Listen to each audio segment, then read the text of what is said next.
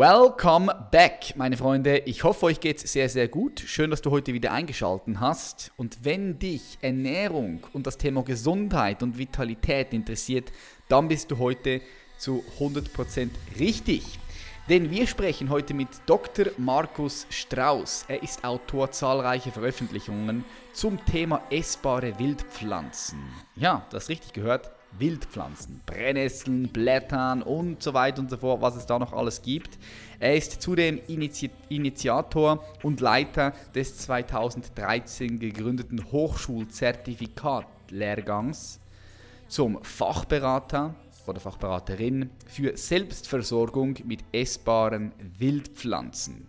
Im Jahr 2015 gründete er zudem die als gemeinnützig anerkannte Stiftung Essbare Wildpflanzenparks, kurz EWILPA, deren Ziel es ist, eine neue und moderne Form der Landwirtschaft zu etablieren. Dies gelingt durch die Gestaltung von Parklandschaften, in denen essbare Wildpflanzen angesiedelt und kontrolliert verwildert werden.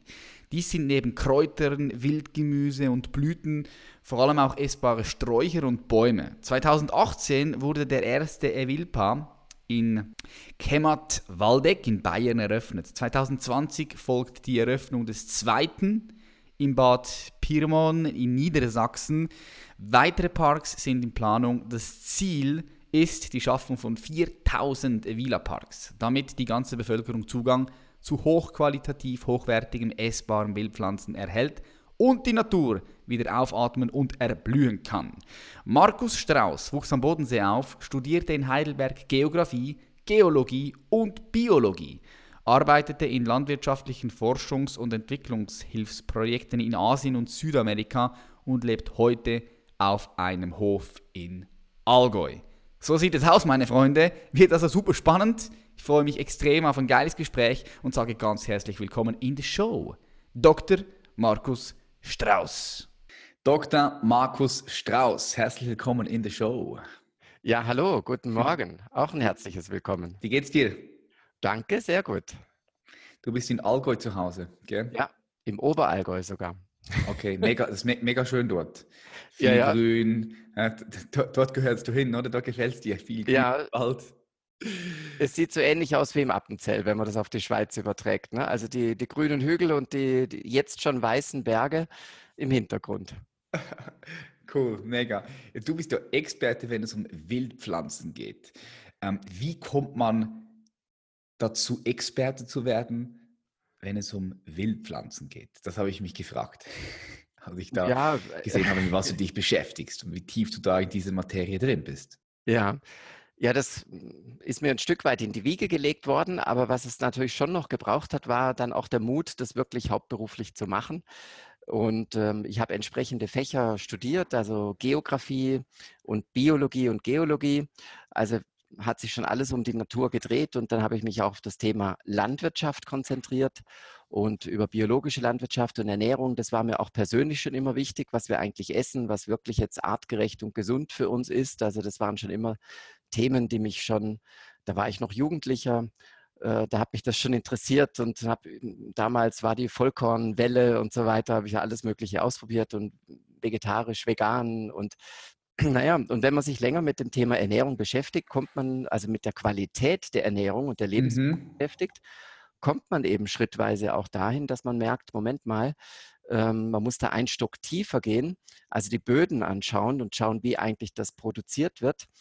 Und dann ist man sehr schnell dabei, dass man merkt, die ursprünglichste Qualität sind eigentlich die essbaren Wildpflanzen.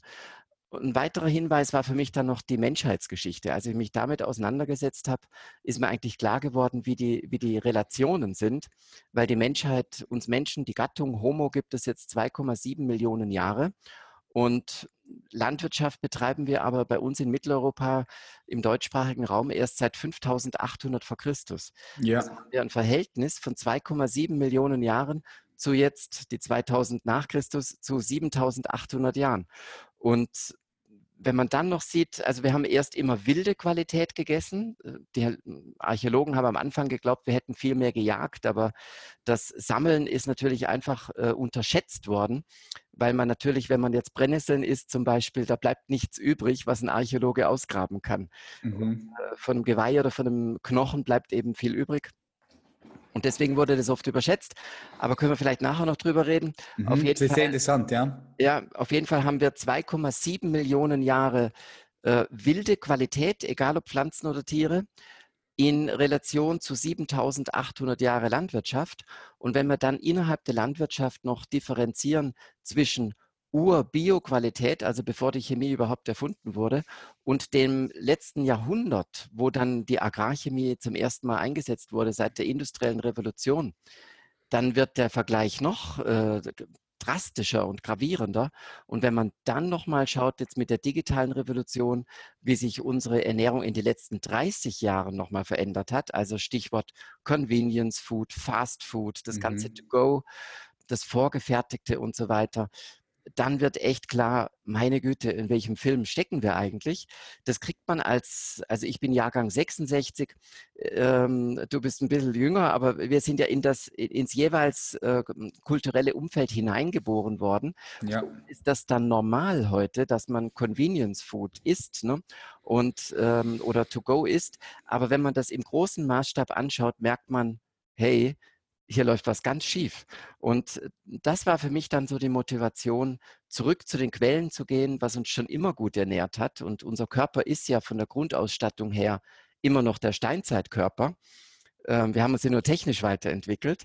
Und das, äh, muss ich sagen, hat mir persönlich enorm äh, also jetzt mal abgesehen von meinem Beruf, aber auch für mich persönlich privat, echt äh, ganz viel Energie gebracht. Also nicht nur äh, körperlich, gesundheitlich, vom Essen her, vom Geschmack her und so, sondern auch vom Lebensgefühl. Mhm. Es bringt mhm. nämlich so ein Stück äh, Unabhängigkeit rein.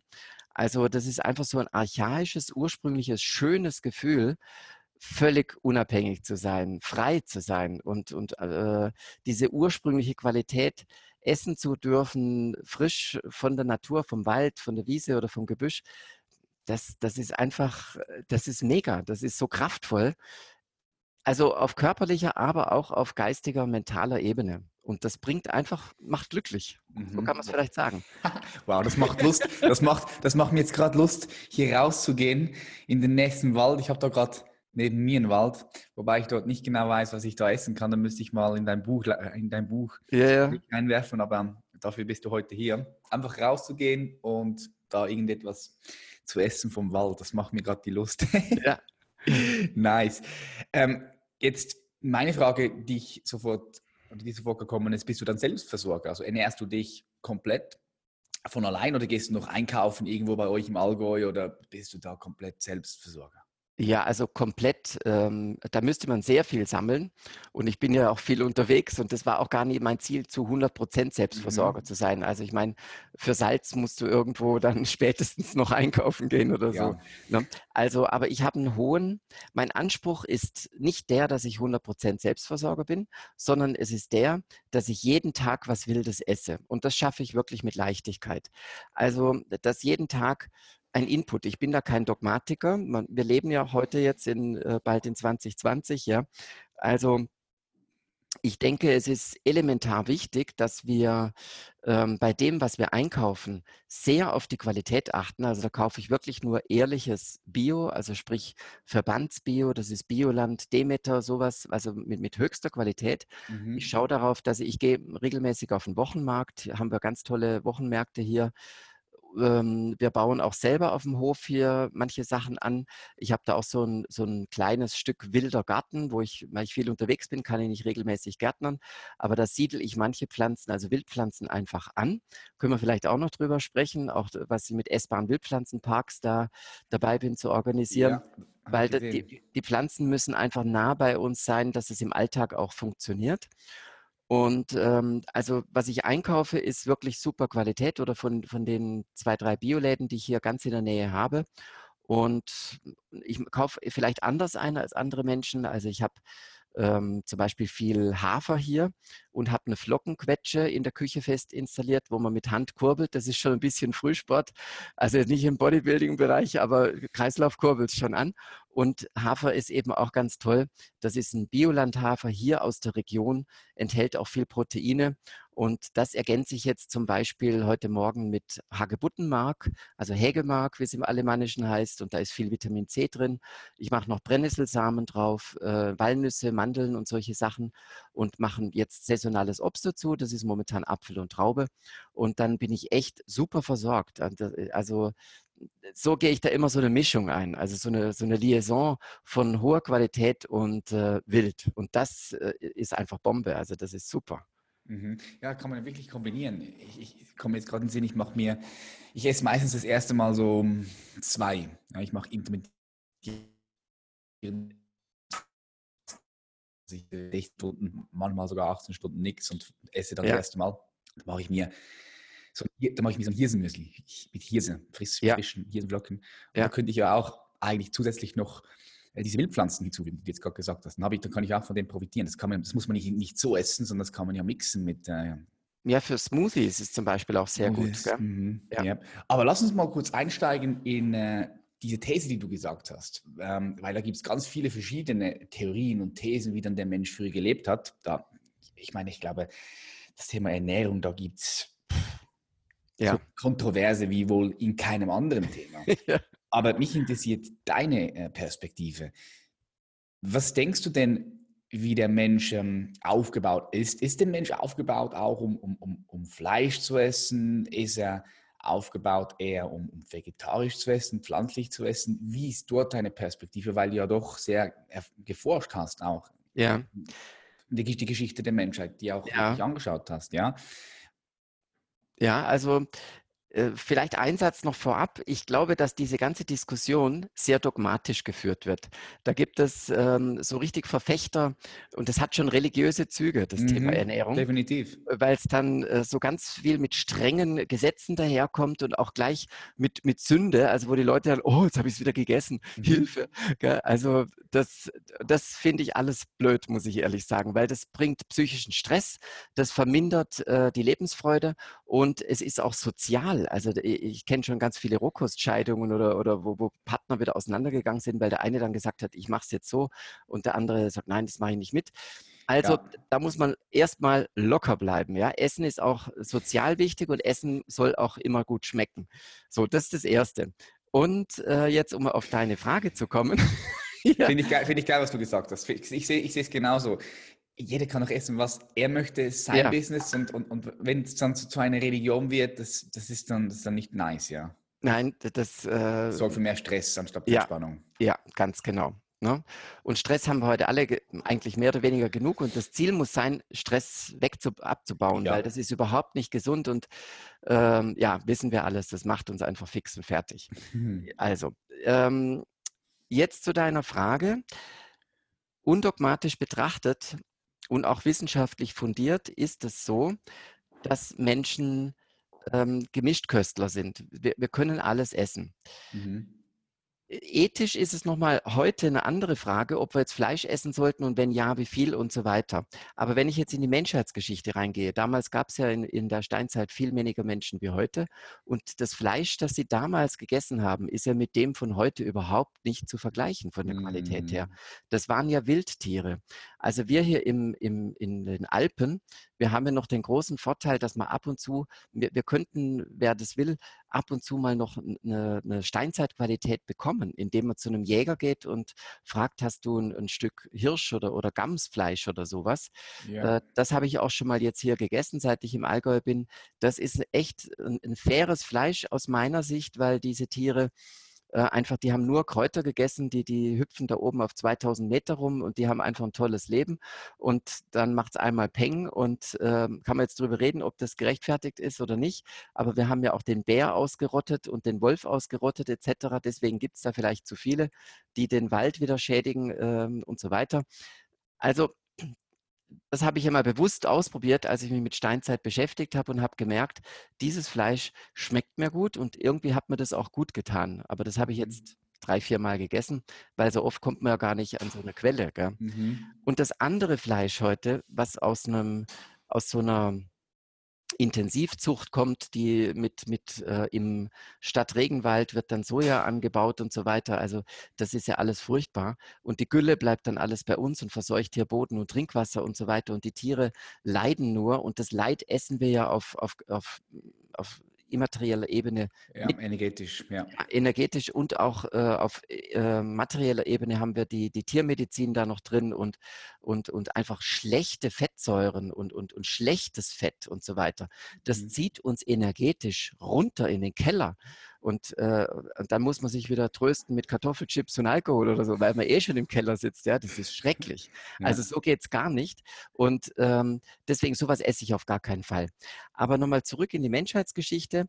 Man hat also, äh, man kann das heute feststellen anhand von Mineralisationsuntersuchungen. Also wenn man ähm, Zahnschmelz zum Beispiel entnimmt und den dann pulverisiert, kann man genau schauen, sind die Mineralien, stammen die aus Pflanzen oder stammen die von Tieren? Mhm. Und da hat man also Neandertaler Menschengruppen untersucht ähm, die während der Eiszeit in Südspanien gelebt haben und solche bei uns in Mitteleuropa. Und bei uns war ja damals die Kältesteppe. Hier konnte man, wenn man hier leben wollte, eigentlich äh, in erster Linie Jagd betreiben. Also die haben zu 80, 90 Prozent von Fleisch gelebt, weil es gab nur im Juli, August ein paar Beeren und kleine Kräuter. Die haben sie auch gegessen, aber das machte nur so 10 Prozent aus. Die gleichen Menschen, also auch solche Neandertaler, die damals im Mittelmeerraum gelebt haben, wo unsere heutige Vegetation in Mitteleuropa sozusagen überwintert hat, die waren aber zu 70, 80 Prozent Vegetarier. Also mhm. da sieht man, ähm, da, da gibt es keine eindeutige Antwort, sondern der Mensch ist aufgrund seiner Intelligenz einfach fähig, sich kulturell anzupassen. Ja. Das ist das eine. Wir haben die, die kulturelle Fähigkeit, uns anzupassen. Und das andere ist, dass wir, das lehrt uns Ayurveda, das lehren uns auch andere Ernährungs- ähm, und Heilmitlehren, wir Menschen sind unterschiedliche Typen. Da gibt es einfach, das wirst du aus dem Bodybuilding oder auch wissen oder aus dem Training. Es gibt Menschen, die sind einfach schmal angelegt oder, oder äh, so angelegt, die müssen sich enorm anstrengen, dass sie mal ein Kilo zunehmen. Und andere, die laufen an, an einem Schaufenster vorbei, wo was drin liegt und haben schon wieder 100 Gramm mehr. Ja? Also, das, also ne, das, das gibt unterschiedliche Typen. Das kommt auch dazu. Und, ähm, und diese Mischung macht es. Und deswegen bitte entkrampfen, da muss jeder eine individuelle Lösung fühlen, mit der er in seine Kraft kommt. Also ich denke, das ist das Allerwichtigste, ohne jetzt irgendein Schönheitsideal zu verfolgen. Krampfhaft, das macht am Ende auch unglücklich. Die, die Schönheit kommt dann, wenn man in seiner Kraft ist, eher von innen. Ja, definitiv. Und dann, dann fängt der Mensch gesagt. an zu mhm. leuchten und ja. dann ist es wurscht, ob er jetzt hier einen Zentimeter mehr hat oder weniger. Da gibt es irgendwann, äh, kann man sagen, du bist äh, übergewichtig und, und, du, und so weiter, das ist schon klar. Aber ich glaube, es kommt rüber, was ich damit meine. Ne? Yep, 100%. Ja, ich finde schön, dass du gesagt hast, Schönheit kommt von innen. Das ist tatsächlich so. Das habe ich früher aber auch nie kapiert. Ja? Weil früher, früher war ich sehr so auf mein Aussehen noch bedacht. So bis 1,22, vor allem in den Jungen, 16. Und wenn dann da der Spruch gekommen ist, Schönheit kommt von innen, dann habe ich das nie verstanden. Aber es ist tatsächlich ja. so, dass Schönheit kommt von innen und, und manifestiert sich im Außen. Definitiv. Äh, dazu kann man aber eine separate Podcast-Folge aufnehmen. schreib, ja. mal, schreib, mal, schreib mir mal auf Instagram, ob äh, das gewünscht ist. Äh, ich wollte nur deine Meinung wissen, weil ich sehe es auch so. Ich habe natürlich mich auch über das informiert und der Mensch ist, wie du selbst sagst, sehr intelligent und der, auch sehr anpassungsfähig. Ich meine, wir ja. haben früher in Wäldern gelebt, in Steppen, überall im Dschungel. Ja. Da isst man halt einfach das, was, was man essen kann. Ja? ja, Eiswüsten, wie die Inuits heute noch. Ja, ne? Also ja. mitten im Eis leben die natürlich zu 90 Prozent von Fleisch, von den. Robben in dem Fall. Ne? Mhm, ja, es gibt aber auch ganz klare Untersuchungen von Menschen, die sehr alt werden. Äh, beispielsweise in Südamerika, die leben alle ein bisschen auch äh, auf einer erhöhten Lage und die nähern sich eigentlich auch hauptsächlich vegetarisch. Oder? Ja, ja. ja. Aber ähm, ja, der Mensch ist auf jeden Fall sehr anpassungsfähig. Mhm. Jetzt, du hast ja Bücher geschrieben, ein Buch beispielsweise Artgerecht, 13 ja. These zur Zukunft der Homo sapiens. Genau, ähm, dieses hier. Ja, super spannend. Ähm, was sagst du denn, muss heute geändert werden? Weil du hast vorher angesprochen. Erstens mal die Böden hier in, in, in Europa, oder nicht nur in Europa, allgemein auch in Amerika, die sind ja. nicht mehr die, die, die, die wir mal hatten. Das heißt, es fehlt hier an, an Qualität. Wie, wie würdest du jetzt da vorgehen? Und was macht das auch auf unsere Lebensqualität aus? Also was, was ist der Unterschied? Sind wir, aus die, sind wir jetzt gesundheitlich gefährdet, weil wir halt nicht mehr diese Qualität haben? Ähm, was empfiehlst du da den Menschen? Wie können sie die Gesundheit wieder äh, erhöhen oder, oder stark machen? Kannst ja. du da mal ein paar Tipps geben für unsere Zuhörerinnen und Zuhörer? Was, was, soll man dann jetzt machen? Ich meine, wir ja. haben diese Böden hier und vielleicht können sich die Leute auch nicht immer Bio leisten und, und, und Bio ja. ist ja auch nicht gleich Bio. Bio ist nicht gleich Bio. Nein, es gibt ja verschiedene Labels auch und ich habe gestern, hab gerade gestern ähm, hier in der Schweiz, in Zürich, hat so eine Informationsbroschüre gehabt mit all diesen verschiedenen Labels drauf. Da waren 20 Labels drauf, die bewertet waren. Ja. Und es sind wirklich nur 5, 6 wie auch safe, da muss man ja. Ja. Ja, wie, wie, hat man da den Überblick noch? Fehlst du da? Ja, der Überblick geht uns da leicht verloren, aber wir haben ja vorher über die große historische Perspektive gesprochen mhm. und mein, mein Credo ist da die Reintegration der essbaren Wildpflanzen, also der wilden Qualität in die heutige Alltagskultur. Und da trete ich ein, also im Alltag beim Einkauf möglichst auf Qualität achten und da auch gucken, aber sich auch nicht verrückt machen. Und äh, was meines Erachtens wirklich wichtig ist, ist, dass die Wildpflanzen integriert werden in den Alltag. Und warum ist es jetzt so wichtig? Da muss man einfach eine Etage tiefer gucken, also in den Boden reingucken, weil wenn wir jetzt sehen, dass die, die industrielle Landwirtschaft und dann noch die nachgeschaltete Verarbeitung der, der dort äh, produzierten Biomasse zu irgendwelchen künstlichen Lebensmitteln, die wir kaufen, ähm, das ist einfach nicht mehr artgerecht in dem Sinn.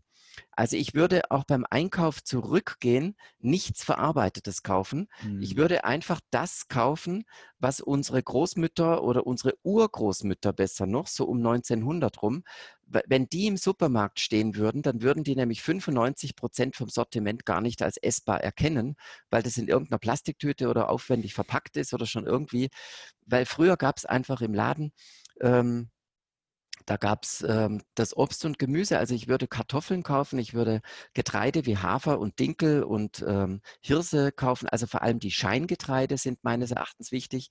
Dann kann man natürlich, die Uroma hätte jetzt Quinoa nicht gekannt, klar, weil es aus Südamerika kommt. Das ist aber eine sinnvolle Sache, ins Heute zu integrieren. Ähm, Hirse hat man übrigens im Mittelalter viel gegessen. Also worauf ich raus will, ist die glutenfreien Scheingetreide würde ich integrieren ähm, allem voran Hirse ähm, und Quinoa zum Beispiel oder Buchweizen war ja, bei uns auch ganz verbreitet, kann man schön ankeimen, schmeckt super und ähm, ist ja auch eine delikate Sache. Also die würde ich mit integrieren und man kann mit Buchweizen oder Esskastanien auch sowas Tolles, ne? die Maroni, ähm, tolle Nährwerte, tolle Kohlehydrate, tolle Ballaststoffe drin und noch Vitamine. Also das sind so hm, Sachen, die man sich jetzt einkaufen kann. Plus viel Gemüse, nicht so viel Obst. Viele Leute glauben nämlich immer, dass das Obst das Allergesündeste ist, aber das Obst im Handel draußen ist einfach von der Qualität her, wenn wir uns anschauen am Bodensee, im Thurgau, genauso wie auf der deutschen Seite im Bodenseekreis oder in Konstanz, äh, in diesen Intensivplantagen, ja, mhm. wo über Jahrzehnte hinweg, also schon über 100 Jahre, immer nur Äpfel angebaut werden.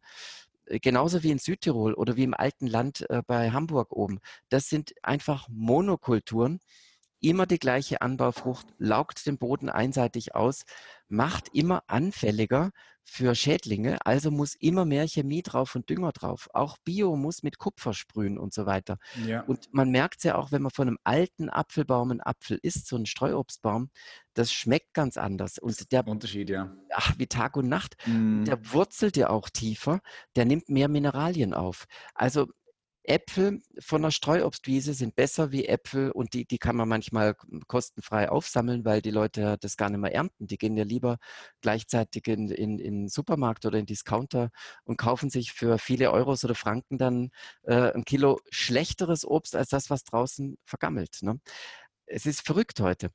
Also wir müssen die Böden anschauen und wenn man die Böden anschaut, ähm, wenn man durch die Landschaft fährt. In der Schweiz ist es ein bisschen besser, weil die Schweizer Gesetzgebung so ist, dass das Land erstmal die, die Eigenversorgung nach vorne stellt, bevor zugekauft wird. Deutschland und Österreich sind natürlich total in den EU-Agrarmarkt äh, integriert und es wird deutschlandweit, obwohl es nicht überall gleich gut wächst, Raps, Weizen und Mais angebaut zum Beispiel. Also das, da, daran merkt man schon, wie da gegen die Natur statt mit der Kraft der Natur gearbeitet wird. Ja. Und da leidet die Qualität, es muss immer mehr Chemie drauf und die Chemie, Glyphosat etc. tötet das Bodenleben ab, die Böden verarmen, sie haben weniger Humus, weniger Bodenleben. Da kann man einfach mal den, den Regenwurmtest machen, mit dem Spaten rausgehen und schauen äh, im Komposthaufen, wie viele Würmer sind da oder im Waldboden und wie viele Würmer habe ich in einem äh, konventionell bewirtschafteten Maisacker zum Beispiel, nämlich Zero, null. Das ist der Test, das ist der, das ist ja, der ultimative Das ist der Test. einfachste Test. Ja, ja, stimmt, stimmt, stimmt. Und da sieht man, dass die Böden nicht mehr leben und wie soll auf was Totem denn was Lebendiges wachsen? Es ist nachgewiesen, dass der Mineralstoffgehalt in, in dem, was da angebaut wird, immer weiter sinkt. Und äh, Spurenelemente wie zum Beispiel Selen haben wir kaum noch im Boden und damit haben wir es kaum noch in den, ähm, in den dort produzierten Waren. Und wenn es dann noch verarbeitet wird und so weiter, wenn Getreide ausgemahlen wird und so, nimmt es noch mehr ab. Also, aber wenn es erst gar nicht da ist, ist auch egal, ob ich das 450er oder das 1050er Mehl nehme. Es ist einfach nicht mehr da. Und Selen ist eben auch, zum, ist nur ein Beispiel, ein wichtiger Baustein, ein kleiner, das Spurenelement für unser Immunsystem. Ja. Und das kann der Körper, wir fallen da nicht gleich tot um, wie wir wissen, ja. Aber es ist schon wieder so ein schwaches Glied in der Kette. Und äh, dann macht der Körper halt mit Vitamin C oder mit was anderem eine Ersatzfunktion. Aber wir haben gleichzeitig ist ja so, die Belastungen sind hochgefahren, weil wir alle mehr Stress haben durch mehr Umweltgifte, mehr äh, Leistung ist gefordert durchs Geldsystem, äh, beruflich, äh, Beschleunigung durch die Digitalisierung etc. Und die Nährwerte sind gesunken. Also da wird die Lücke, die Gap zwischendrin wird größer. Obwohl wir eigentlich jetzt viel mehr bräuchten, bekommen wir weniger. Und deswegen, liebe Leute, geht zum Beispiel in den Wald der Wald ist auch schon nicht mehr das, was er einmal war, weil wir oft Forst haben. Also da, wo halt Bäume angepflanzt werden, damit man nach 100 Jahren wieder Holz ernten kann. Aber 100 Jahre äh, Zeit, äh, um wieder zu ernten, ist was ganz anderes wie immer jedes Jahr ernten auf dem Feld. Sprich, ich habe im Wald einen ausgeruhten, einen ausgeschlafenen Boden und ähm, dort habe ich also mehr Nährwerte drin und die Bäume, äh, die hochwachsen, die, die mit, den, mit den Pilzen stehen, die in Symbiose und dann äh, bringen die jedes Jahr äh, wieder Saft nach oben und Nährstoffe nach oben. Oben machen die dann ihre Blätter, ihre Früchte und das kommt ja alles im Herbst jetzt wieder runter. Und dort wird es dann in den Wald ziehst, in den Girsch, in die Brennnessel und, und, und, in die Kräuter ja eingearbeitet. Und wenn ich dann dieses Wildgemüse esse, habe ich diese Baumstoff, die, diese Baummineralien und Spurenelemente zum Beispiel. Mhm. Also ich habe dort eine ursprüngliche Qualität und wir hier im Alpenraum haben natürlich den enormen Vorteil, dass wir ähm, schneller Zugang haben zu urwüchsiger Natur. Das haben die Leute, also die Leute aus dem Mittelland in der Schweiz, die müssen ja erstmal, bis wieder richtige Natur kommt, ähm, in, in, in Kanton Bern oder in die Zentralschweiz oder, oder ins Tockenburg irgendwo hochfahren wo man dann im Bergwald was ursprünglicheres bekommt oder auf den Almen oben schöne frische Kräuter bekommt im Vergleich zum Mittelland unten, wo alles intensiv genutzt ist. Das ist bei uns in Deutschland genau das Gleiche, in Österreich auch, in Italien auch. Po-Ebene intensiv genutzt, genau wie am Bodensee. Und ich muss erstmal wieder in die Berge hochfahren. Ne? Mhm. Und aus dem Grund, weil, weil viele Menschen gar nicht mehr den Zugang alltäglich haben, sind unsere ich nenne das immer kontrolliert verwilderten Gärten, also den Garten mal nicht so äh, überpflegen. Die Schweiz ist ja zum Teil noch ordentlicher wie Deutschland, gell? also da ist Deutschland schon ziemlich wild. Wir haben ein bisschen mehr Platz, aber in der Schweiz fällt mir das immer auf. Ich bin ja direkt bei Konstanz da an der Grenze aufgewachsen, zweitletztes deutsches Haus. Mhm. Ähm, und ich, ich weiß, in der Schweiz, da wird wirklich auf einen Zentimeter wird alles gemäht und, und, und äh, also so gepflegt. Das sieht einerseits toll aus und ich finde das auch super. Dass es so aufgeräumt und schön ist. Aber für die Natur ist es nicht immer von Vorteil. Also mal so eine wilde Ecke, mal bewusst neben Kompost ähm, Brennnesseln wachsen lassen und den Holunder oben drüber und am, vielleicht eine Wildnishecke anlegen oder so, wo Kornelkirsche, Felsenbirne etc. drin wachsen kann oder eine wilde Rose und dann diese Früchte essen oder die ins Smoothie reinnehmen mhm. oder so mhm. und den Rasen kein englischer Rasen, sondern der macht nur Stress. Muss man ständig mähen, düngen, haken, bla bla bla. Da könnt ihr lieber euch entspannen. Äh, da einfach ähm, eine Kräuterwiese. Und dann habt ihr immer was zum Zupfen für, die, für euren Smoothie oder ein paar Löwenzahnblätter in Salat rein oder ein Girschbeet, ja. Manche denken, jetzt spinnt er total. Aber Girsch ist so elementar wertvoll. Ne? Also das ist ganz toll, weil es Säuren aus dem Körper rausnimmt. Also das, so, heißt das, so Girsch. Ja, mit G, ja, ja Girsch. Ja, weißt du, wenn es um solche Kräuter geht, ich meine, du hast ja, du hast ja auch ein zweites Buch, die Waldapotheke. Ja, ja. Sträuche, Wildkräuter, die nähren und heilen.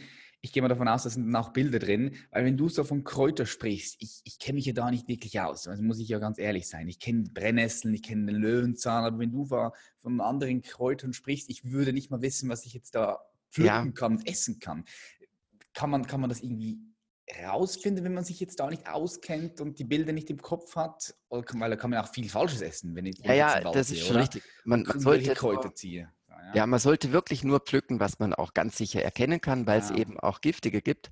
Ähm, Gerade in den Bergen gibt es ja auch den äh, supergiftigen Eisenhut, der wunderschön ist, aber da muss also nur pflücken, was man wirklich erkennen kann. Aber auf der anderen Seite, ich will überhaupt niemandem Angst machen, sondern ermutigen. Also man kann völlig ohne Buch, ohne Kurs, mhm. ohne alles sofort, weil Brennnessel erkennt jeder. Wenn es Auer ja. macht, war es die Brennnessel. Ja, ja. Genau. Und äh, so einfach ist es. Und die schon mal zu integrieren, ist super weil die hat, ist eine Powerpflanze. Das sieht man schon, wenn man mal die ein bisschen beobachtet, wie, wie die jedes Frühjahr neu hochwächst ähm, wie sie sich auch ausbreitet und zwar doppelt. Die hat unterirdische Rhizome, da macht sie so ein in die Breite und dann macht sie nach oben die, die Stängel und da sind jetzt ähm, ab im August, September tausende Samen pro Pflanze dran. Also die ist schon so äh, vermehrungsfreudig und wuchsfreudig, kann man mehrmals im Jahr abmähen, kommt immer in, in Frühlingsqualität wieder hoch. Da merkt man, was für eine Power drin ist. Und die Inhaltsstoffe sind allgemein schlecht untersucht bei den Pflanzen, weil ähm, klar, man kann damit kein großes Geld verdienen. Und deswegen ist die, die Wissenschaft ist ja heute auch ein Stück weit gar nicht mehr so frei. Also es gibt keine direkten Vorschriften, aber durch die äh, Forschungsgelder, durch die Vergabe der Forschungsgelder wird sie dann doch gelenkt. Und ähm, Klar, da merkt man eben, in die Richtung geht es nicht. Es wird ja viel mehr in, fürs künstliche System, sprich Pharma oder sowas, ausgegeben oder die Knusprigkeit eines, eines äh, Kekses aus der Keksindustrie. Äh, da, da, da sind Lebensmitteltechniker, die, die sechsstellig verdienen jedes Jahr, äh, mit riesen Forschungslabors dran zu gucken, wie, wie kann ich da noch Knusprigkeit reinbringen oder einen künstlichen Nussgeschmack oder irgendwas. Dieses Geld mal auf die Wildpflanzen investiert, dann wüssten wir mal verlässlich, was da drin ist. Mhm. Bei der Brennnessel gibt es ein paar Angaben, weil der ja auch offizielle Heilpflanze ist, wirkt entwässernd und so. Und da weiß man, dass da unglaublich viele Mineralien wie Calcium, Magnesium, auch Spurenelemente wie Eisen drin sind. Und das ist natürlich jetzt auch gerade für Sportler, ich denke, deinem äh, Klientel sind ja auch viele Bodybuilder drin, sehr interessant sind, weil wenn man jetzt intensiv trainiert, ist es ja eine bewusst eingegangene Verletzung, nenne ich es jetzt mal übertrieben. Also man muss den Muskel ja reizen, damit kleine Risse entstehen, damit der, der Körper merkt, oh, ich muss mehr davon produzieren und so funktioniert dann ja der Aufbau. Yes, genau. Also ich, ich mache das ja bewusst, ne? ist ja auch okay. Umso besser ist es ja, wenn ich danach für eine effiziente Regeneration sorge. Also wenn ich den Körper dann sehr gut versorge mit, mit äh, Stoffen, die die freien Radikale abfangen und wenn ich ihn gleichzeitig sehr gut mit Bauelementen versorge, die dann einen zügigen, schnellen Aufbau äh, bewerkstelligen lassen. Und dann äh, kann der Aufbau also gesundheitsschonend und, und ähm, am Ende wahrscheinlich, müssten wir untersuchen, noch besser und effizienter ähm, und schöner vonstatten gehen. Also da bietet zum Beispiel die Brennnessel sogar pflanzliches Eiweiß.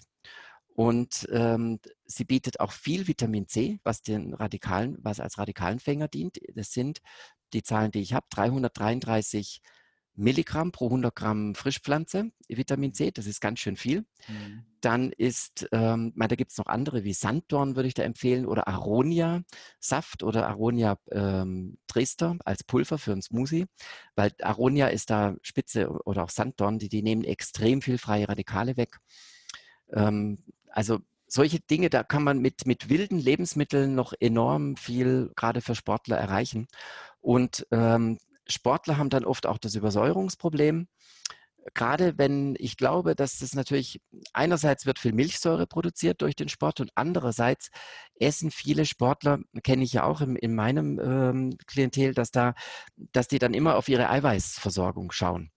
Und manche essen dann eben auch sehr viel Fleisch oder andere dann auch wieder, wenn sie das nicht wollen, äh, sehr viel Quark oder Milchprodukte. Und wiederum andere gehen stark in die Tofu-Seitan-Richtung, wenn sie dann äh, sich vegan ernähren wollen oder trinken ganz viel oder essen diese Molkeriegel oder solche Sachen. Mhm.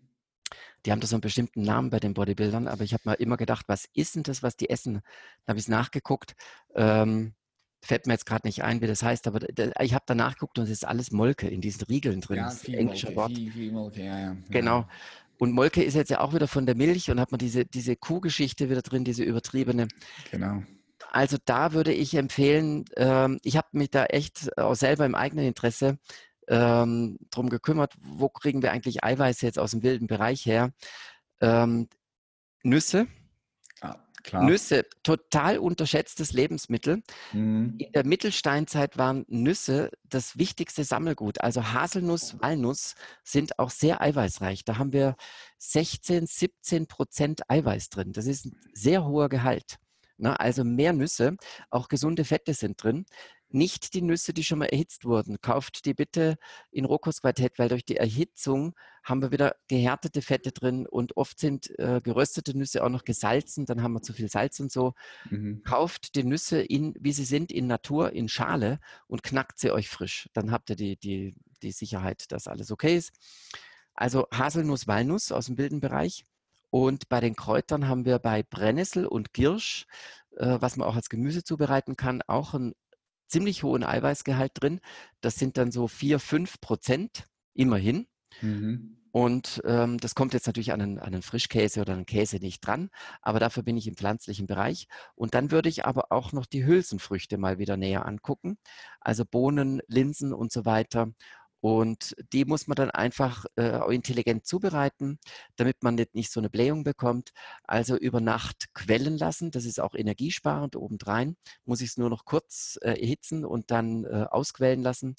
Oder Linsensprossen ziehen, weil Sprossen enthalten, also in einem, in einem Keimglas, das ist auch, mache ich im Winter, mache ich das auch viel, Sprossen ziehen nicht nur wilde Sprossen, sondern eben auch Mungbohnen, Linsen. Ja, geil, Mungbohnen ist auch geil. Ja, super ja. toll. Und da habt ihr wirklich ganz tolle Eiweiße aus dem roh- und frischköstlichen Bereich und zum Teil auch aus dem wilden. Das kann ich euch sehr empfehlen, weil damit handelt ihr euch nicht die Probleme ein der Übersäuerung, weil die tierischen Eiweiße werden ja alle ähm, wieder als Harnsäure etc. abgebaut vom Körper. Das geht auf die Nieren auf Dauer. Und äh, diese Harnstoffe, wenn er nicht genug trinkt und so weiter, dann lagern die sich im Bindegewebe ab, ist für die Figur dann auch wieder kontraproduktiv, um es mal äh, freundlich zu sagen, und für die Gesundheit eh. Also da sauber bleiben. Mhm. ja. Nice. Ja, Linsen, Mungobohnen, ich esse, ich esse jeden Tag, ich esse fast jeden Tag Linsen. Ja. Es gibt ja mittlerweile auch diese Linsenpasta. Ich weiß nicht, was hältst du davon, von dieser ja, Linsenpasta? Ja, die, die, ähm, also ich habe das ja alles ausprobiert. Ja, die, die hat einen anderen Kochvorgang. Ich müsste jetzt wieder mal neu probieren, aber als es frisch aufkam, dachte ich, wow, wie geil ist das denn? Das mache ich jetzt, gell? Und hab die, aber der hat mir nicht so gut geschmeckt wie die andere. Ja. Und ähm, naja, jetzt esse ich halt weniger von der anderen.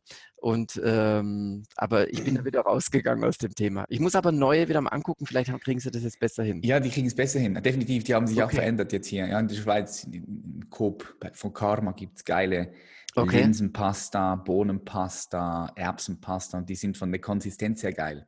Super, ja, dann probiere ja. ich das wieder aus. Unbedingt muss man ausprobieren. Äh, betreffend diesen Brennnesseln, schau, lass uns da nochmal kurz, kurz äh, äh, reinsteigen, weil ich finde das interessant. Brennnesseln, jeder kennt diese Brennnesseln und ein ähm, Mitarbeiter von uns, ähm, der Marc, Marc, falls du zuhörst, schöne Grüße gehen raus die, an dich, der hat das auch ausprobiert. Der hatte gehört, ich glaube sogar von dir, dass äh, Brennnesseln da ultra gesund ist und der ist dann auch in dem Wald, hat diese Brennnessel gezupft und dann äh, gegessen.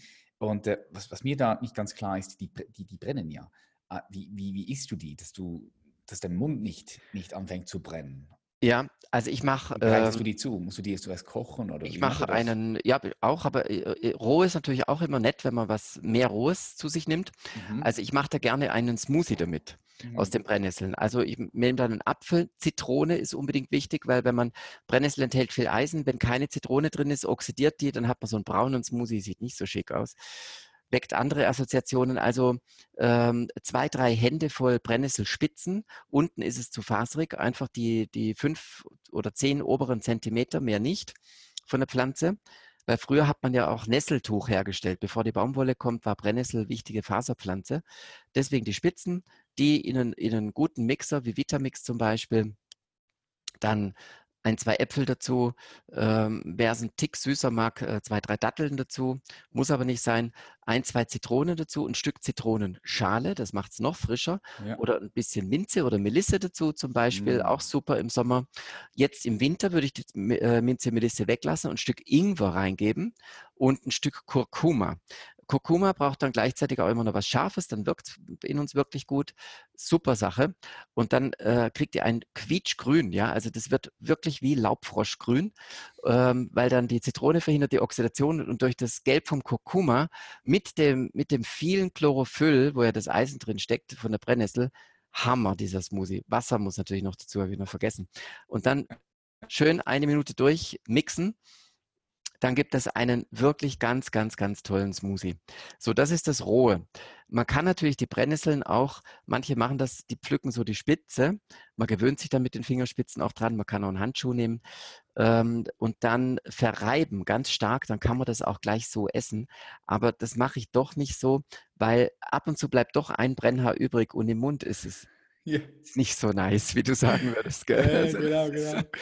Also von daher, ich mache Smoothie und ähm, ich mache die einfach äh, mit ins Gemüse rein. Also gestern zum Beispiel gab es zum Mittag einfach äh, eine rote Beete, äh, also Rane in der Schweiz, gell? und dann Möhren, also Rüebli, und ähm, Zwiebeln natürlich und Knoblauch, alles klein. Viel Curry, viel Kurkuma, viel Kreuzkümmel und so weiter dran. Fenchel war noch drin und Stangensellerie, genau, also so eine Mischgemüsepfanne. Und da habe ich dann geschroteten Hafer rein und kleine Tofu-Würfel. Und dann habe ich noch zwei Hände voll Brennnessel, kleingehackte Brennnesselblätter rein. Und das alles einfach ähm, so mit, mit in Olivenöl und so weiter schön andünsten. Ähm, Hafer habe ich ja dann schon drin, da habe ich ein bisschen Kohlehydrate. Aber ich habe sehr viel Gemüse, das, das Rüebli und die, die, die Rane enthält ja auch viel Kohlenhydrate, aber ich habe ganz hohe Portionen ähm, Gemüse und sehr viel Farbstoffe auch da drin. Also sehr viel Carotinoide zum Beispiel, die sind auch wieder sehr gesund. Also und die Brennnessel habe ich mit integriert. Ne? Also so, das schmeckt dann richtig gut gell? und nährt sehr gut, hält gut satt, ist ähm, also so kalor kalorienreich ist es gar nicht. Ich habe auch gesunde Fette drin und ich kann mich richtig satt essen. Also ich esse da immer, bis ich wirklich super satt bin und zufrieden bin. Dann gibt es noch ein Espresso hinterher und ein Stück super dunkle Schokolade. Also ich verzichte darauf gar nicht. Ich bin der absolute Genussmensch. Ich mache mir den mhm. auch in der Bialetti dann oder im Träger. Also das wird alles zelebriert und genossen. Und so Muss schmeckt auch sein. Ja. ja. Wow. Jetzt kriege ich gerade Hunger. Ey. Ja. Geil, dass wir, da, geil, dass wir die, äh, da jetzt von dir, Markus, noch ein paar Rezepte mitbekommen haben. Das kann jetzt nämlich jeder hier, der zuhört, auch mal ausprobieren und selbst genau. machen. Mhm. Auf meiner Homepage gibt es ja auch immer jahreszeitlich frische Rezepte. Also das pflegen wir immer ganz regelmäßig, meine Assistentin. Ähm, auch im Winter gibt es ja grüne Sachen. Also dann ist es zum Beispiel die Vogelmeere. Ich sollte vielleicht wegen der Brennnessel ein Wort noch sagen. Habe ich schon erlebt, auch bei einer, bei einer Hochleistungssportlerin, ähm, die hatte Eisenmangel. Und dann hat sie gesagt, also bei Frauen ist es öfters auch ein Thema, also noch eher wie bei Männern, kommt durch den Zyklus und so weiter.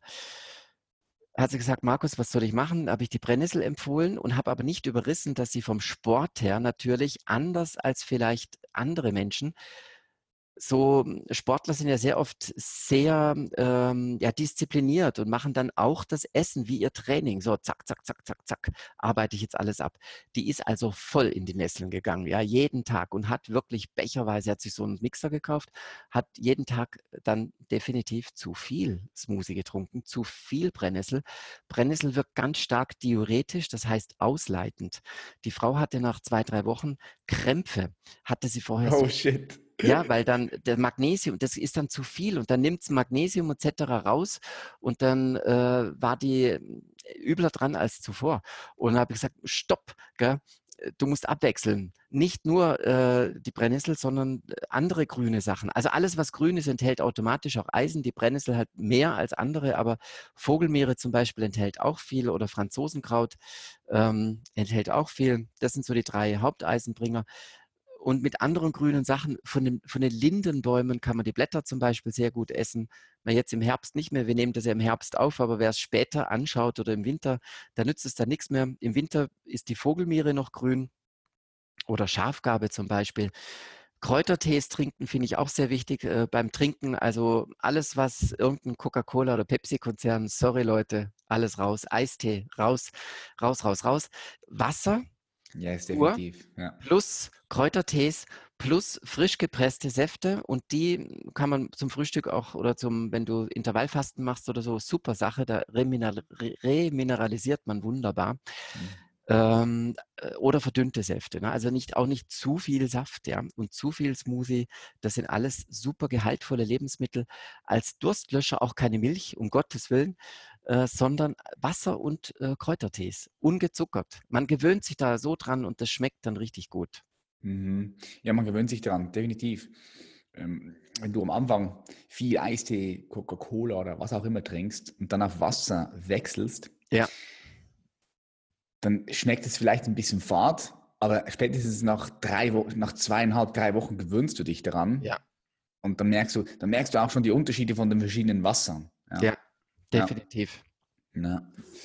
Wo hast du dann momentan so deinen Hauptfokus drauf? Ich meine, du machst wirklich viel, du schreibst Bücher, du, du, du coachst auch, auch Leute in, in, in dem Bereich. Ja. Ähm, du hast mit dem Evipa, habe ich das richtig ausgesprochen? Mit Evipa. Evipa Evil, ja. ja, Evilpa, ja. ein ganz großes Projekt, wo du für, für jeden Menschen den Zugang auch zu diesen Wildkräutern ermöglichen möchtest. Ja. Ist dort dein Hauptfokus oder ja, wo hast du deinen Hauptfokus, deine Hauptaufmerksamkeit? Momentan? Ja, das sind ähm, zwei Dinge eigentlich. Ich bin ja vor also, ja, 2013 habe ich damit gestartet äh, mit der Hochschule für Wirtschaft und Umwelt. Zusammen bin ich eine Kooperation eingegangen, weil ich dieses essbare Wildpflanzenthema aus der rein ökologischen oder spirituellen Ecke rausholen wollte in die Mitte der Gesellschaft. Und mhm. man kann also seither, das mache ich in, in vier deutschen Bundesländern, also Baden-Württemberg, Bayern, Niedersachsen im Norden oben und Hessen in der Mitte.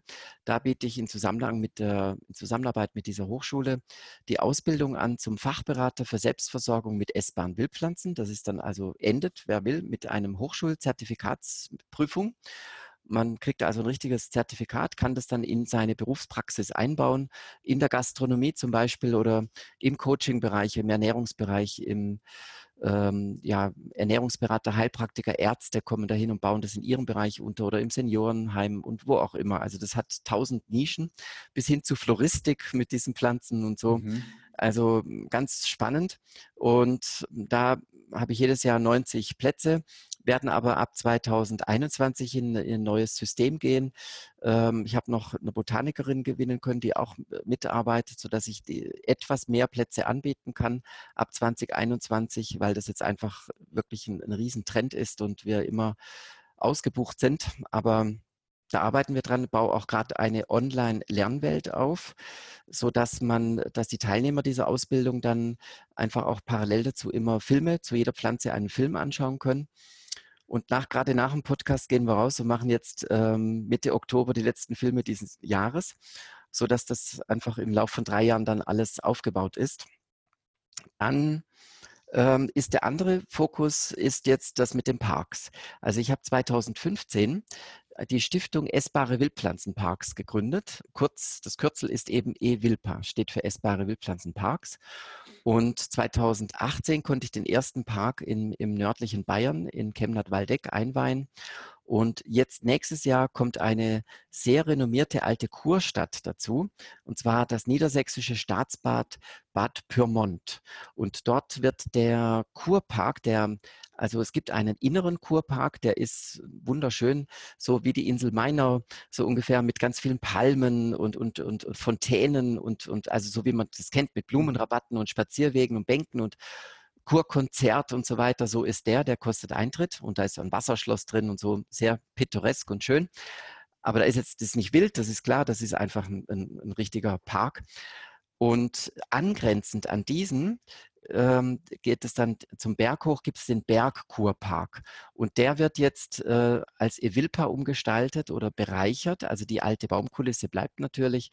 Und ähm, viele von diesen Bäumen kann man tatsächlich auch schon zum Teil nutzen. Zum Beispiel bei den Linden, die Blätter, da gibt es eine, eine, Lindenallee, die über 120 Jahre alt ist, sieht aus wie ein, wie, ein, wie ein Dom, wie ein Kirchenschiff, wenn man da drin steht. Aber da pflanzen wir jetzt eben noch, da kommt noch äh, eine Wildrosensammlung dazu, da kommt äh, eine, ein Beerengarten dazu, äh, Wildfruchthaine. Äh, mit Nadelbäumen kann man nämlich auch davon nutzen, äh, äh, eine Station, wo das erklärt wird. Eine, eine Nusshaine kommen dazu, also mit Esskastanie und Walnuss und Schwarznuss und Baumhasel etc. Und also es gibt drei, dort einen drei Kilometer langen Rundweg, wo immer wieder Stationen sind, wo diese Pflanzen dann auch massiv angepflanzt wurden oder wo man das, was in der Natur eh schon da ist, einfach durch eine Beschilderung nochmal sichtbar macht. Und dort können dann die von mir ausgebildeten Fachberater oder Kräuterpädagogen, also Leute, die sich im Thema schon auskennen, Workshops und Führungen anbieten. Es wird in Bad Pyrmont dann auch ähm, mit der mit der Gastronomie verzahnt, sodass man auch auf der Speisekarte und Getränkekarte dann auch entsprechend Angebote finden kann. Und ähm, ich werde dort auch den, den niedersächsischen Kurs dann dorthin verlegen.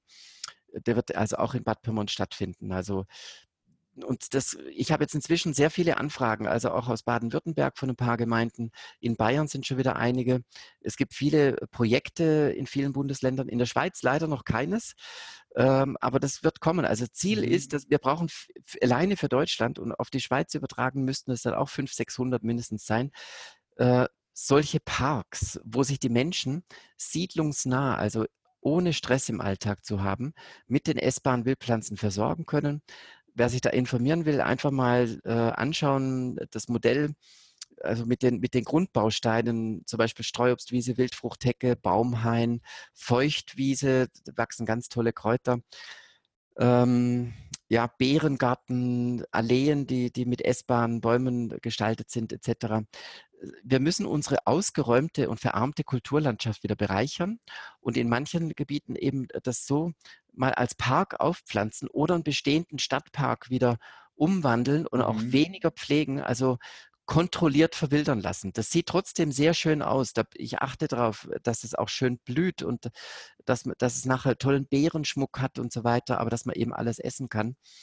Und ähm, es muss also das Meer gepflanzt werden, auch für die Insekten, auch für die Vögel. Und ähm, auf der anderen Seite muss Umweltbildung dazu. Also in diesen Parks muss Öffentlichkeitsarbeit stattfinden. Vorträge, Workshops, Führungen etc ähm, äh, mit den Schulklassen, mit den Seniorengruppen, mit, mit, äh, mit den After-Work-Partys da drin und so, sodass das, dass die Leute wieder an das, was noch vor 100 Jahren oder 120 Jahren selbstverständlich war, wieder rangeführt werden, sodass das Wilde wirklich wieder Einzug hält in unseren Alltag und dann gesunden und sind wir wieder von innen raus lebendig und, und, und, äh, und macht einfach Spaß. Ja. Wir sind wir wieder gut ernährt. Und das Tolle ist, das kostet nichts. Mhm. Also ähm, das kostet natürlich mal einmal für die Stadt oder, oder auch für ein Unternehmen, wenn jetzt ein Unternehmer sagt, ich habe hier für, um, um die Firma herum habe ich das sowieso Firmengelände, das können wir doch naturnah begrünen, dann machen wir was Gutes für die Natur ähm, wir machen für die Mitarbeiter was Gutes oder für die Nachbarn, wenn er das öffentlich macht. Man kann auch die, die, das, das Getränke- und das Speisenangebot in der Kantine oder das heißt natürlich heute nicht Kantine, sondern ähm, Casino. Ne? Und ja. da kann man das ja auch äh, so bereichern mit, mit wirklich mit, mit Qualität, was aber auch kulinarisch gut schmeckt. Der Unternehmer profitiert davon, weil die Leute weniger krank werden. Also wenn er nur 10 Prozent weniger Erkältungskrankheiten hätte, locker zu schaffen, dann äh, sind es in einem, in einem, Konzern Millionen, die eingespart werden. Und das relativiert, weil irgendeine Begrünung ist ja sowieso da, dann äh, räumt man die Tujas oder was da steht an künstlichen Sachen, wo unsere Insekten ja gar nicht hingehen, einfach weg und macht sowas hin, sieht schöner aus, ist für die Natur gut, für die Menschen gut und die, für die PR von einem Unternehmen ist auch noch gut. Mhm. Oder von, von einem Spital, ja, drumherum oder von einer Schule. Es gibt so viele Möglichkeiten, wo wir noch gar nicht drüber nachgedacht haben. Oder wenn eine Gemeinde ein neues Baugebiet erschließt, die, die Bäume zwischen Fahrradweg und, äh, und Straße, die können doch auch essbar sein. Da, da, kann man doch auch solche Bäume pflanzen. Und, und, und. Also wir haben Möglichkeiten ohne Ende, uns wieder ein Paradies zu pflanzen, wo wir jetzt überall Glyphosatwüste haben. Mhm. Ja. Geile Vision, die du da hast, Markus. Geile Vision. Ich feiere das. Geile Vision. Also die wird nicht langweilig. Was mich nochmal interessiert ist, weil du doch auch so viel auf die Straße gebracht hast. Die ganzen PS bringst du immer wieder auf die Straße. Was würdest du sagen? Was ist so die Hauptfähigkeit, die du mitbringst, um diese PS auf die Straße zu bringen, um diese Projekte einfach aufzugleisen? Was ist so deine Hauptfähigkeit? Was würdest du sagen? Puh, also ich glaube, äh, was will ich da sagen? Ich glaube, dass es mir ganz gut gelingt, Menschen dafür zu begeistern. Aber jetzt nicht, indem ich sie manipuliere, sondern indem ich einfach indem ich das, was ich in mir selber erfahren habe und spüre, einfach nach außen ja wirken das ist lasse. Das Geheimnis. Das ist eigentlich der, der Punkt, ja, genau. Und, mhm. und das wirkt automatisch. Also da muss ich, und, und, und ich habe jetzt einfach auch tolle Menschen gefunden, wie, wie meine beiden Birgits zum Beispiel, die, die Indoor- und die Outdoor-Birgits, also die Birgit Matz, die mein Büro leitet und äh, die Newsletter schreibt, zum Beispiel die Homepages pflegt und, und die Outdoor-Birgit, die mich immer begleitet, die Birgit Haas bei den ganzen Ausbildungsgruppen. Und äh, da kommen jetzt noch mehr Leute mit ins Team dazu, äh, weil wir einfach echt äh, jetzt gefordert sind und äh, aber mit Freude, also das, mhm. weil es immer mehr Anfragen gibt, ja, wir wollen auch so einen Garten oder so einen Park mhm. und äh, von Gemeinden und, und, und, und so weiter. Ja, und, und die, die Kurse sind voll und so. Das macht natürlich echt Laune. Und äh, da muss ich jetzt einfach auch Leute mit ins Boot holen, die, die, die, hm, ja, die nicht nur die Logik begriffen haben und die das auch wirklich leben, sondern die auch mit dieser Lebensfreude rangehen. Das ist mir einfach ja. auch sehr wichtig. Ich glaube, wenn man das von innen heraus mit, mit, mit, mit, mit Hingabe, mit Freude macht, dann, dann ist man leistungsfähiger. Das gilt eigentlich für alle Lebensbereiche. Ich, das wirst du in deinen Coachings äh, genau auch so vermitteln. Geht ja eigentlich gar nicht anders. Ähm, einfach schaut hin, was ist eure, ja, wie will man das nennen? Was ist der Funke, der euch begeistert? Ja, was ist eure Mission oder was ist euer Credo im Leben? Das ja. muss man erstmal rausfinden, weil wir oft so ähm, ja, erzogen wurden, dass wir nur irgendwie funktionieren müssen. Und da, da ermüden wir. Da haben wir natürlich irgendwann Burnout, weil das sind ja die Ziele anderer, die ich verfolge, von, ja. von einem Konzernchef oder so. Oder von einer Partei oder weiß der Kuckuck von äh, irgendeiner Organisation. Und das macht auf Dauer müde. Und also man muss immer gucken, wo ist, wo ist da die Schnittmenge oder was, was will ich eigentlich, ja? Mhm. Und das gibt mir die Energie und, ähm, und plus diese tolle Ernährung und und ja, also das mehr kann ich dazu eigentlich gar nicht sagen. Ich liebe, was du sagst. Ich meine, das ist auf den Punkt gebracht. Ich liebe, was du sagst. Du, du brennst für das und äh, ist immer besser von diesem Weg, in, von diesem Weg nach vorne zu treten. Hey, was ist das, was du liebst? Wo, wo, wo ist deine wo ist deine Leidenschaft und dann bildet ja. sich automatisch alles drumherum, oder? Du bist jetzt in dieser Position, wo du das Ganze hochskalieren kannst. Du brauchst jetzt Leute, die das hochskalieren ja. können, um halt noch äh, größer zu werden und deine Philosophie nach außen zu tragen. Und ähm, das, ist, das ist doch cool, weil da hast du einfach nonstop Energie, weil du ja für das brennst. Geil. Ja. Das ist auf den Punkt gebracht. Schön. Vielen Dank, auch das nochmal von dir zu hören. Das ist immer wieder cool. Mm, wir kommen eigentlich schon zum Schluss. Ich habe jetzt noch zwei Fragen, die ich all meinen ja. Gästen stelle. Und zwar, wie siehst du die Zukunft? Wie siehst du die Welt 2050, also in 30 Jahren? Ja. Und vielleicht kannst du da auch nochmal auf dein eigenes Buch noch eingehen, weil du die 13 Thesen zur Zukunft der Homo sapiens hast. Vielleicht in diesem Zusammenhang noch ein bisschen, wie siehst du die Welt 2050 aus deiner Sicht? Ja, auf dem Cover vorne drauf ist ein äh, Mensch, der pflückt hier an dem Ast, ist jetzt ein bisschen klein, wenn man so sieht, aber da ist ein roter Apfel. Und dieser Mensch, der steht auf ähm, von, seinem, von seinem iPad oder von seinem Handy, was er da so hat. Nichts gegen die moderne Technik. Wir machen das jetzt ja auch hier über Zoom. Mhm. Das ist alles gut. Aber wir haben es übertrieben und wir sind, wir lassen uns von der Technik sehr beherrschen. Also mhm. aufstehen, sich strecken und recken und er pflückt hier den Apfel. Nicht, also ganz besonders den Apfel, weil das ja die Frucht der Erkenntnis, Bibel und so weiter. Also ich sehe das positiv. Ähm, ich sehe, dass es jetzt einfach ähm, ja, es ist Zeit zu handeln. Es ist aber eine wunderbare Zeit. Also wir haben einfach, die Zeit ist reif, kann man sagen, für diesen Apfel, für den, für den Apfel der Erkenntnis dahingehend. Ähm, es ist fünf vor Paradies, steht auch hier als Untertitel im Buch.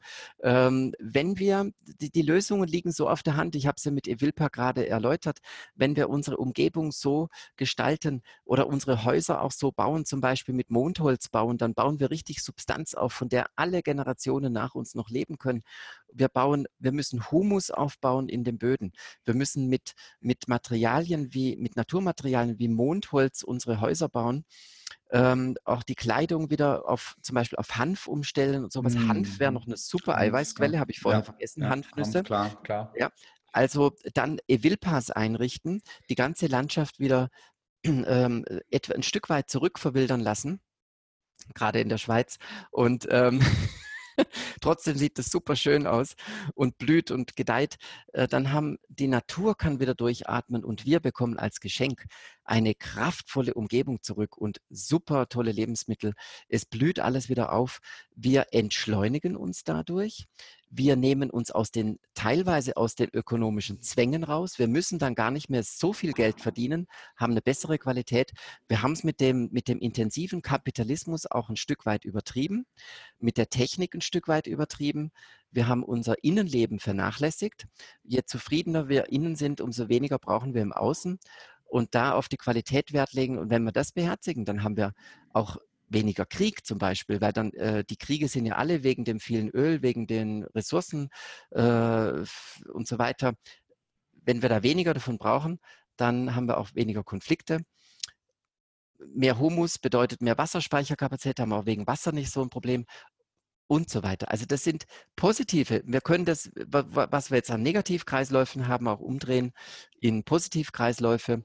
Wir brauchen wieder gesunden Wald zum Beispiel, mehr Bäume pflanzen. Also dieses Evilpa-Prinzip oder Prinzipien aus der Permakultur in unseren Alltag integrieren, ein Stück weit wieder artgerecht leben, äh, rückverwildern auf eine gute Art und Weise raus aus dem künstlichen System. Das ist auch bei Bewegung und Sport genau das Gleiche. Ne? Also mit dem Sport nicht auch wieder übertreiben wie mit der Technik, sondern mhm. im Alltag einfach, ich habe neben, kann ich jetzt hier nicht zeigen, aber da steht einfach ein Trampolin neben, äh, äh, neben Schreibtisch oder ich habe hier eine Yogamatte hinten dran und, und, ein paar Gewichte. Dann kann ich zwischen den E-Mails einfach mal ein bisschen was machen, ja, weil sonst, sonst sonst schlafen wir ein. Ja, ja, ja. ja. Also so gesehen 2050 wir haben die Chance, äh, dass wir dann äh, vitaler sind als heute, wacher sind als heute, dass wir eine lebendige Umgebung haben, eine schöne Umgebung, in der es blüht und gedeiht, in der es friedvoller und sozialer gerechter zugeht, in dem wir artgerecht leben können. Die Zeit ist jetzt an uns, das zu entscheiden und umzusetzen. Yes, yes, love it. Auch eine schöne. Vision. Gefällt mir sehr, sehr gut, äh, Markus.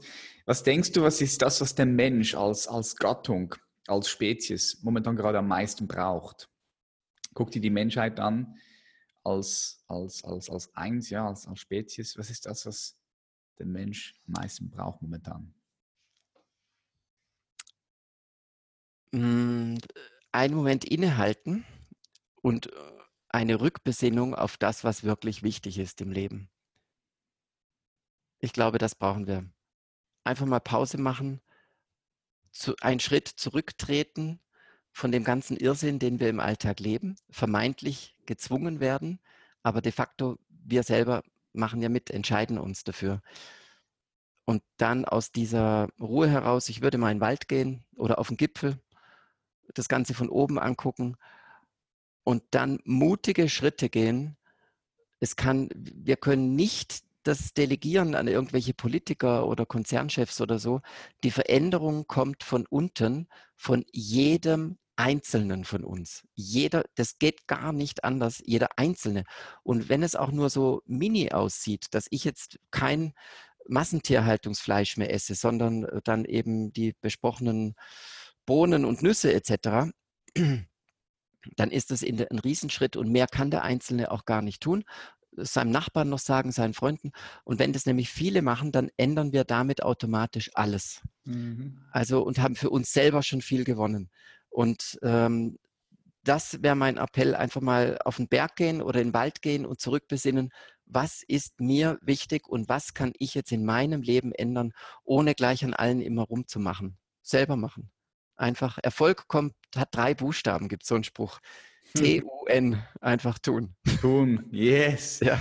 Dr. Markus Strauß, vielen herzlichen Dank, dass du heute bei uns warst. Wo können die Zuhörerinnen und Zuhörer noch mehr von dir erfahren?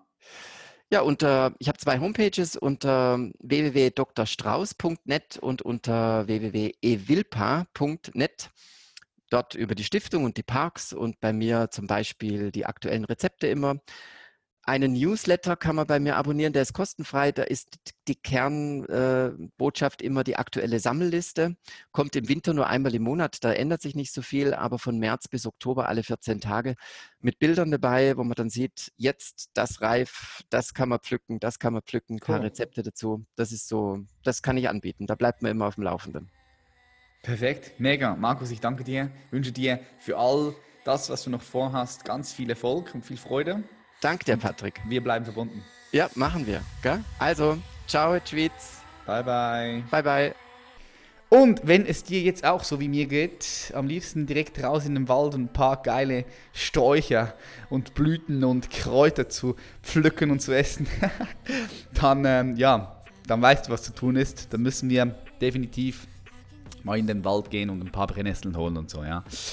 Ähm, wenn dir diese Folge gefallen hat, ich würde mich freuen, wenn du sie teilst durch Social Media.